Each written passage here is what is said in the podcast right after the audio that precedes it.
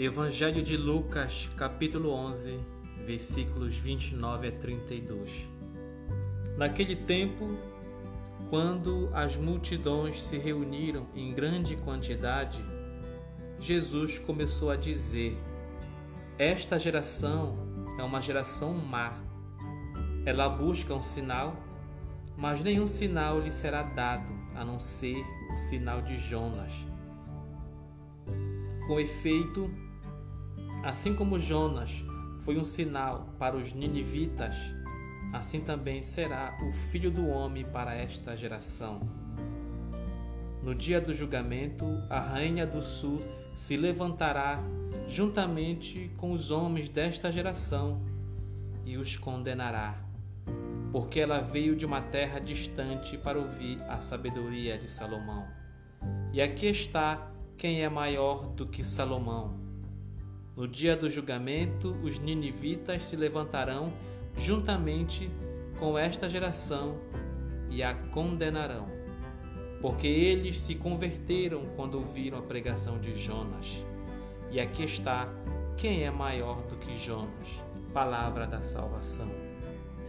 Bom, meu irmão e minha irmã, no evangelho de hoje, Jesus faz uma observação sobre a geração daquele momento, que muitas vezes também não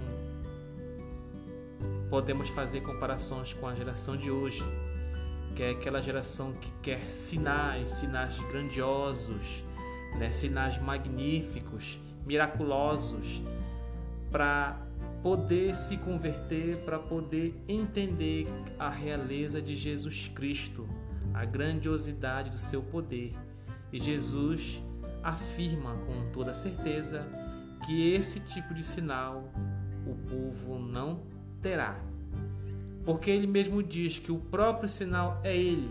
Ele mesmo, Jesus Cristo, é o sinal. Sinal de quê? Sinal de esperança, sinal de salvação, sinal de cura.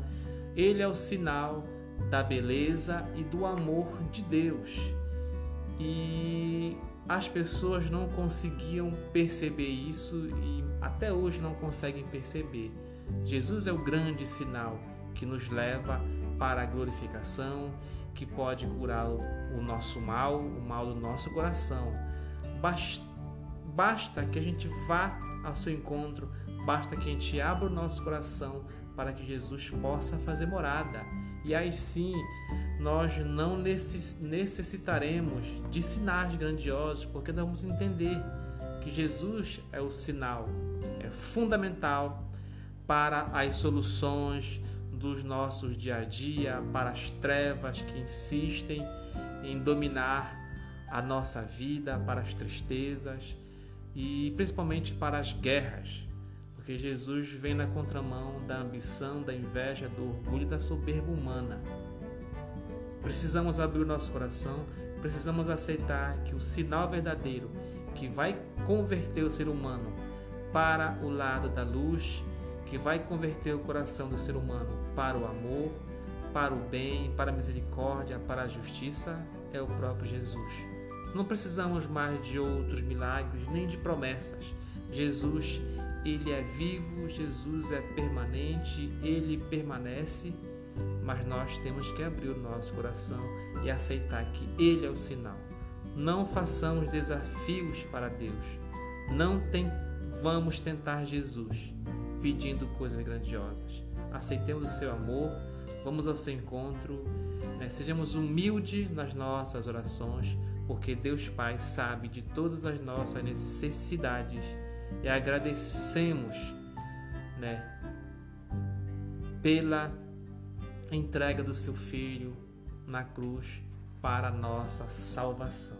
Louvado seja nosso Senhor Jesus Cristo.